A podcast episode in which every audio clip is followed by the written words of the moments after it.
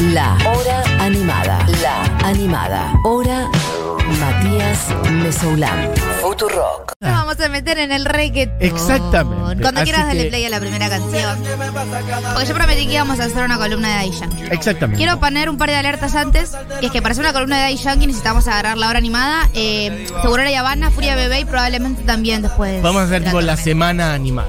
Para hablar de Daddy Como Yankee. que hay mucha data de una persona muy importante de un género que a mí me gusta mucho y mucha gente que no le gusta, pero a mí no me gustan un montón de géneros que escuchamos también, así que Obviamente. tomarme el atrevimiento Yo de quiero hablar de él. decir que eh, se me hace que conozco el grueso de las canciones de Yankee por, Claro. mer- por meramente escucharlas. Sí, claro. Pero me pasan dos cosas. Muchas veces no sé que son de él directamente. Bien. O sea, conozco la canción, pero no sé que es Daddy Yankee.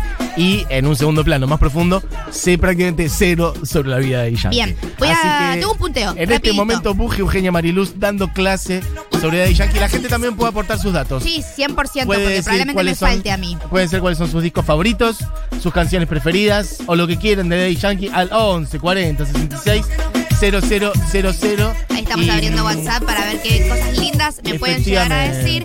Voy a hacer un punteito rapidito, voy a decir, Sí. de datos que tienen que ver con la primera parte de su carrera musical, porque como sabemos, Daddy Yankee hasta el día de hoy sigue produciendo música, es uno de los intérpretes que más produce y más se escucha del género reggaeton. Sí. Y voy a citar mucho a un podcast que yo creo que deberían escuchar si quieren saber un poco más de la historia del género, que se llama Loud, o sea, Loud, o sea, sea, fuerte. fuerte que está conducido por la señora Ivy Queen, que es una eminencia del reggaetón, siendo la primera mujer reggaetonera en insertarse en el género desde una muy temprana edad. Ojo que empieza a salir las series de columna de reggaetón, porque ahora quiero saber quién es. Tengo preparadas algunas, pero realmente les recomiendo que escuchen Loud. Es Este es el podcast que me dijiste que está como en Spanglish, un poquito en inglés, un poquito en castellano. Está mayoritariamente narrado en inglés por Ivy Queen, pero los entrevistados y entrevistadas son casi todos o puertorriqueños, o panameños, o jamaiquinos. Entonces ellos, los que no hablan inglés, hablan en español y luego Ivy Queen lo que hace es traducirlos para no quitarle tampoco la esencia latina que tiene el reggaetón. Bien. Que dicho todo esto, y me meto con Daddy Yankee, es un género que empezó en la construcción del canal de Panamá. A todo esto. Porque el eh, eh, antes de que sea esto que estamos escuchando de fondo, el reggaetón, o los inicios del reggaetón, era reggae en español, ¿sí? Que fue llevado por los constructores jamaiquinos que fueron contratados para hacer el canal de Me Panamá. jodés. Y hay una gran discusión entre Puerto Rico y Panamá a ver quién fue realmente quién empezó con el género. eh, y ya nos podemos empezar a meter un poco con la historia. Había un boliche muy grande que se llamaba The Noise, que terminó siendo una colectiva de productores y de reggaetoneros y de personas que más que nada hacían eh, no solamente reggae, sino hip hop antes de fusionar las dos cosas. Sí. Por un lado teníamos a la gente de The Noise y por el otro lado teníamos a DJ Playero. que Ok. Viene después que The Noise, pero muy cerquita. Sí. Y de ahí sale Daddy Yankee. Bueno, ya empiezan a aparecer 80.000 nombres. Pero para, Por eso antes de es eso, sí me interesa este concepto. El origen del reggaetón son trabajadores eh, Jamaica, mayormente jamaiquinos a que van a trabajar canal a hacer el canal de Panamá y llevan su música. y llevan su música y esa fusión con los sonidos locales empieza a hacer que surja algo nuevo que es el reggaetón. Esto sí, antes, o sea, esto estamos hablando, el reggaetón es es más de nada de finales del 80, principios de los 90, o sea que hay un gran camino antes de un lado a la otra cosa, ¿sí?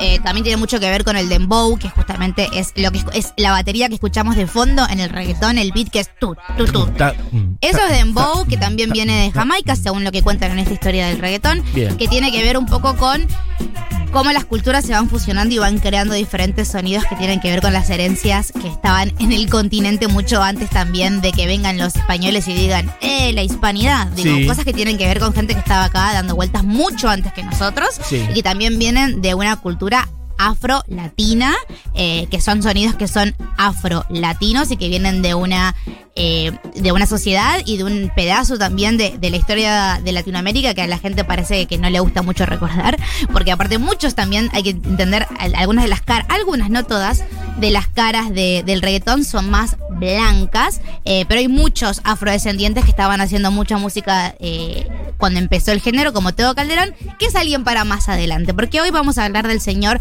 Daddy Yankee, Bien. que muchas de las personas lo denominan el rey del reggaetón, y un dato bastante lindo es que su papá era percusionista de salsa.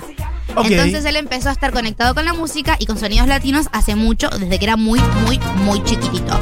Vivía en un eh, caserío, como le llaman en Puerto Rico, que se llama la Villa Kennedy, que es uno de estos housing projects, o sea, proyectos de viviendas, Sí. que podrían ser lo que acá en Argentina llamamos como monoblocks, que es de donde vienen, la, es de donde nace el género. Si Ujú. los barrios más pobres empiezan a, a- a hacer estas, estas juntadas, estas bailanteras, estas músicas que luego las- los barrios más acaudalados adoptan y lo bailan porque nadie no puede bailar mientras escucha reggaetón. Él sale de la escena que se llamó el underground, Ujú. que le pusieron así, le pusieron el underground a la escena, que eran raperos que rapeaban en español. Ok. O sea, gente que escuchaba música, pensemos que la conexión entre Nueva York y Puerto Rico es muy grande. ¿eh? Sí, hay mucha gente que va y viene entre ambas ciudades, sobre todo entre San Juan y Nueva York. Sí, sí, San además Juan, de que Puerto Bronx, Rico es un estado libre asociado a Queens, Estados Unidos. etcétera, bueno, etcétera, hubo etcétera. siempre como una un lleva y trae muy grande de sonidos latinos para Nueva York y de sonidos estadounidenses para Estados Unidos, para Puerto Rico, perdón. Entonces estos chicos escuchaban eh, hip hop en inglés, querían imitarlo porque les gustaba lo que estaban escuchando, pero no sabían hablar eh, inglés, así que lo llevaban al español. Bien. De ese lado viene el señor eh, Daddy Yankee, que grabando en la casa de DJ, DJ Playero, que era uno de estos hombres DJs que hacía mixtapes con muchos de los que después eh, fueron grandes estrellas, recibió, como dije el viernes, un balazo en la cadera. Porque había ahí una disputa muy grande entre los DJs a ver quién era el más poronga, para decirlo en criollo. Bien. Como vos me estás robando artistas, vos me estás robando sonidos, tiros van, tiros vienen. Ah, pero vos decís que eran todas peleas estrictamente musicales, no había otras No, eh, situaciones de tensión eh, que No, sí, que se caguen a tiros. No, el reggaetón, como grandes sonidos y grandes géneros, están conectados a, a una historia de, de crímenes y de gangsters y de Era narcotráfico. el mundo pandilla también. Así como se dice que a Frank Sinatra lo ayudó la, la mafia en Estados Unidos, estaba, estaban los llamados bichotes en los Sí. caseríos, que eran quienes controlaban el caserío Sí. eh, y ayudaban y ponían mucha plata para que los artistas de los caseríos de reggaetón puedan grabar sus singles, hacer sus mixtapes, etcétera. Es medio una ensalada de todo eso, ¿no? Como vos me robaste un artista y encima mi amigo es Y el más capo, mirá como te cago a plomo, ¿entendés? Te cago a plomo. Te cago a tiros. Pará, pero vos decís que em, ¿lo estaban buscando a él o medio que lo ligó de casualidad No, mientras la estaban ligó de buscando a otra persona? La Ok, ligó de perfecto. casualidad. Eso más o menos cuando él tenía cuántos 18 años? Ah, una criatura. O sea, Él- podría estar muerto, básicamente. Él estaba pensando hacer una carrera en el béisbol, se estaba probando, estaba a punto de ser firmado con un, em- con una- un equipo eh, de, de Puerto Rico. Bueno, con el tiro en la cadera claramente no pudo hacer nada. Eh, el otro día una, una oyente decía que por esas razones Dai Yankee no se mueve tanto en el escenario porque el día de hoy todavía tiene la bala adentro. Bien. Eh, y lo que hizo el tiro, eh, lo que hizo Daddy Yankee que hizo el tiro fue hacerlo y ayudarlo a concentrarse en su carrera musical. Dijo, bueno, tenía ganas de hacer esto, que ahora no lo puedo hacer, no porque no quiero, sino porque realmente no puedo. Sí. Me voy a concentrar en lo otro que me hace feliz, que es la música. Y en general, él siempre ligado a cantar o también Rapear. como. Bueno, está bien, digamos, pero lo vocal, digamos. Sí, lo vocal, No, 100%. no instrumentos, no armando canciones, no componiendo él de la, ma- 100%. la parte. Ok, bien. En el episodio número 6, justamente de este podcast que yo te digo que repito, se llama Loud y lo pueden escuchar en Spotify porque es un original de Spotify, se llama Stepping on the Gas, o sea, acelerando el motor, podríamos decirlo. Eh, habla de la carrera de Teo Calderón y de Daddy Yankee en profundidad o de los inicios, en realidad, para que podamos entender un poco eh, eh, de dónde viene y de dónde también suenan las cosas que escuchamos tanto hoy en día y que está también, de alguna manera, contagiando al resto de los géneros de los artistas latinos que estamos escuchando, porque Bien. Lali, Tini, Duki, todos han hecho reggaetón o siguen haciendo reggaetón. ¿Esto sigue siendo Esto Yankee? sigue siendo Daddy Yankee y esto sigue siendo Barrio Fino, que es el disco del que más o menos vamos a hablar un poquito hoy, que es el disco que lo lleva hasta el estrellato. En la misma época estaba Teo Calderón, como dije recién, que Teo Calderón era un artista mucho más politizado. Es un artista que es afrodescendiente y que hablaba de política y hablaba de las eh, raíces latinas y que mostraba en los videos sí, personas latinas, personas con afros, personas completamente distintas a las que tal vez el género estaba empezando a mostrar más en la televisión. Este es Teo Calderón. Pero Daddy Yankee hacía música que era más, entre comillas, simple de escuchar. Principio de los 2000, una senadora puertorriqueña llamada Belda González, que ya se murió, Ajá. que era una actriz de telenovelas y luego devino en senadora, hizo una lucha muy grande para, para que se prohíba Oh. ciertas eh, demostraciones de reggaetón, sobre todo en la televisión o en las letras, porque las letras estaban siendo muy explícitas, lo que es llamado el bellaqueo, que bellaqueo básicamente es estar caliente. Hablar de coger en canciones. explícitamente, constantemente. Si ustedes se fijan en Los Cangris, que son las primeras canciones de Daddy Yankee con Nicky Jam, que era un dúo, las canciones son bastante explícitas. Y esta señora de, de derecha, claramente, culturalmente. No sé si era de bueno, derecha. pero conservadora culturalmente, por lo menos, digamos. Porque salir a prohibir una expresión musical. Mira, lo que dice la nieta de ella en el podcast es que ella no quería que esté en la televisión a las 3 de la tarde. Que ella en su casa bailaba reggaetón y le gustaba, pero que no estaba de acuerdo con que a las 3 de la tarde estén pasando videos Mm. con culos rebotando delante de la cámara y otras cosas. Lo pueden buscar, es un poco más interesante que eso. Eh, en el 2000, eh, Daddy está con Nicky Jam, pero la realidad es que le viene el éxito grande en el 2004 cuando hizo Barrio Fino. Volvamos a Yankee, por favor. Bien. Con un dúo de productores eh, maravillosos que se llama Looney Tunes, Sí. que probablemente los hayan escuchado eh, al principio de canciones como Baila eh, Morena, que empiezan gritando Looney Tunes y Noriega, que Noriega es otro productor, Sí. que eran dos dominicanos, que son los que empezaron a traer el sonido de la bachata a la música de que se estaba haciendo en Puerto Rico en ese momento. Ok. Eh, acá seguimos hablando de la combinación de, de géneros, ¿no? Los dominicanos traen bachata, los jamaiquinos traen reggae y de repente en Puerto Rico se va fusionando todo para crear lo que hoy conocemos como reggaetón. Barrio Fino, que ese es el disco que fue increíble, los beats estaban producidos por Looney Tunes, que venían trabajando también con Teo Calderón y con todos los artistas que más o menos la estaban pegando en ese momento. Eh, y el otro productor del disco dijo que ellos vivían en el estudio las 24 horas, porque Daddy Yankee con Barrio Fino quería hacer un disco que sea completamente diferente a los que venía haciendo, que tenga una estética, que tenga una historia, que hable de cosas que a él le importaban y que sea como este disco que lo haga despegar del todo. Bien. Porque como que estaba ahí, viste, siempre a punto de, pero todavía no lográndolo. Pero a nivel local o ya regional, decís vos, como. A nivel local, más que nada, estaba siempre ahí, era una voz conocida, la gente sabía quién era Daddy Yankee, la gente escuchaba a Daddy Sí. Yankee, la gente iba a los boliches a bailar a Daddy Yankee. Pero estaba a medio pasito de realmente romper. Todavía no había ni explotado grosso en Puerto Rico. Exactamente. Bien. Eh, hay- siempre, en este momento hubo una competencia muy grande entre Teo y Daddy a ver quién era el número uno, quién hacía más cosas, quién hacía menos otras. Eh, y a Tego lo llaman para hacer una canción. eh, y Tego, por cosas como que el acuerdo no le parecía que estaba bien, etcétera, etcétera, dice que no va a hacer esa canción. Y Daddy Yankee se suma a esa canción que es Oye mi canto, que la tenemos dando vueltas por acá, que fue uno de los primeros artistas en colaborar con artistas estadounidenses. Porque Oye mi canto es de un artista estadounidense. Ok, Tego dijo que no y la agarró Daddy Yankee. Exactamente. Eso es una historia que siempre pasa en todas las áreas. Eso es lo que dicen en Loud. Ok. Como la persona que alguna vez rechazó hacer eh, video match, que ahora no me sale su nombre, no importa, y que lo terminó haciendo Marcelo Tine. Bueno, no te acuerdas de su nombre, por algo serás. Eh, Básicamente. Eh, aparentemente Tego no estaba de acuerdo con el deal, económico más que nada. Y Daddy Yankee dijo, prefiero la exposición que la plata. Eh, Es cierto. Y cerró Oye mi canto, que fue una canción que debutó bastante alto para ese momento en lo que eran los rankings internacionales con Bien, un artista latino. Eh, que esta canción fue la que luego ayudó a que una canción que nosotros todos conocemos se vuelva viral en todo el mundo. Y si no sabes de qué estoy hablando, te pido por favor que me pongas gasolina.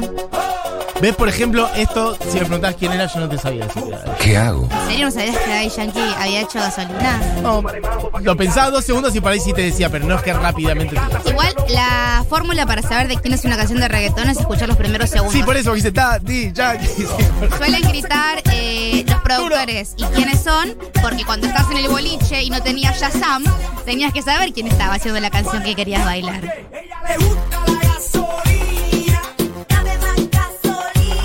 Pasa en todos los. Bueno, hoy en día, elegante lo dice, o lo, lo dice Rosalía en sus canciones, la cosa de em, auto. mm, Bueno, sí, poner el nombre de uno en la canción. Sí, algo también lindo que cuentan en Loud es que al principio, antes de los boliches, que se empezaban a poner los mixtapes de este pregénero del reggaetón, lo Sí. que todavía no era reggaetón, se ponían en los eh, colectivos.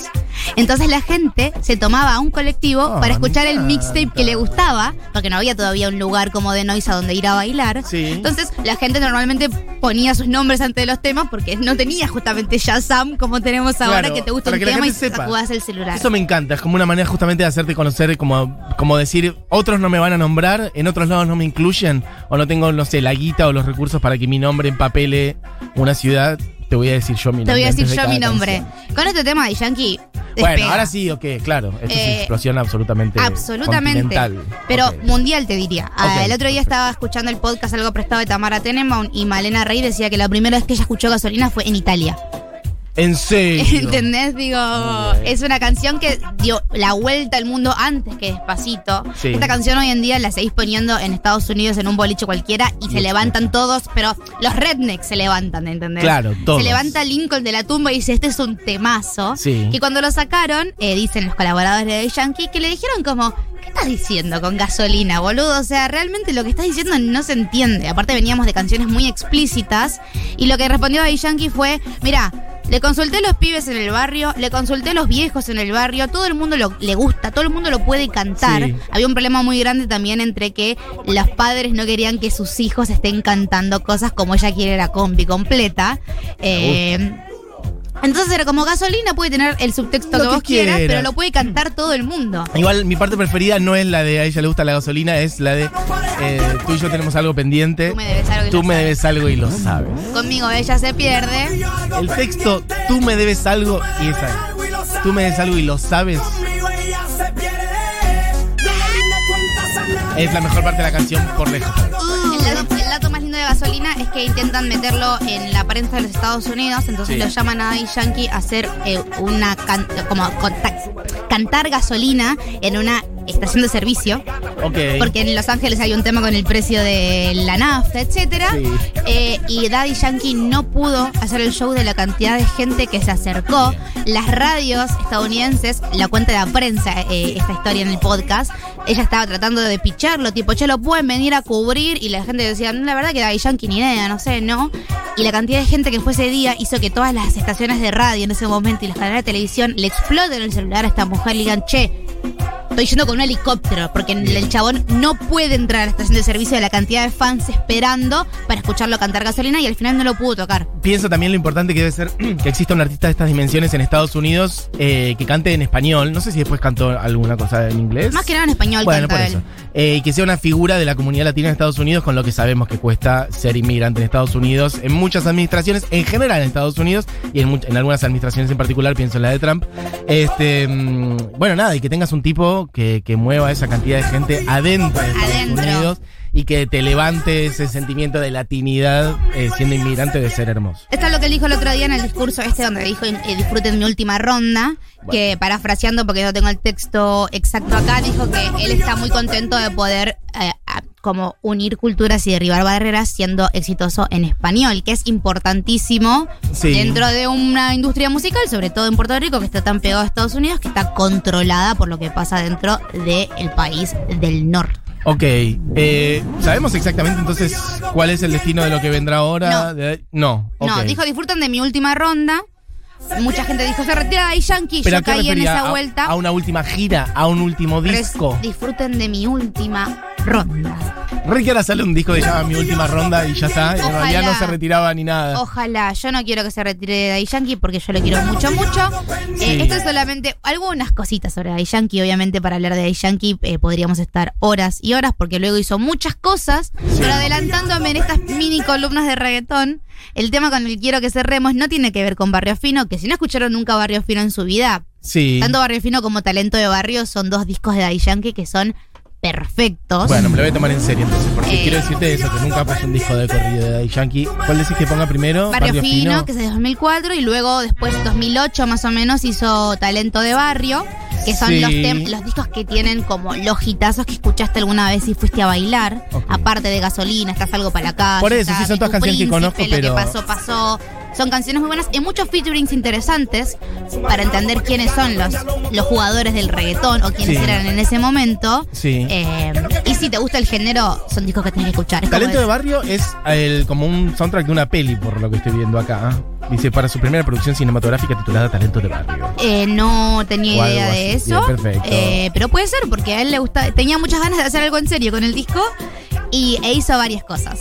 Eh, pero como decía, yo no me voy a ir con un disco ni de talento de barrio ni de barrio fino, sino que hay un tema de su disco de 2007 que se llama El cartel, dos puntos, The Big Boss. Sí, eh, que tiene un featuring con un señor que se llama Héctor el Father, bien. que tiene una historia muy interesante y con esto dejo una puerta abierta para cuando se me dé la gana hablar de Héctor el Father. Ah, que me habías dicho antes fuera del aire que Héctor El Fader tenía una historia impresionante. Pero no digas que, Ah, bueno, no digas que, probablemente si se ponen las pilas y escuchan el podcast que recomendé, que repito, se llama Loud, se van Sí. a enterar cuál es la historia, si no, No, te la contás vos otro día, vieja. en unos días o en unas semanas que hablo de Héctor el Father, que es de Héctor y Tito, que es otro gran dúo de reggaetón porque todo tiene que ver con todo. Bien, perfecto. Bueno, entonces, ¿con cuál salimos ahora? Tensión se Mm. llama.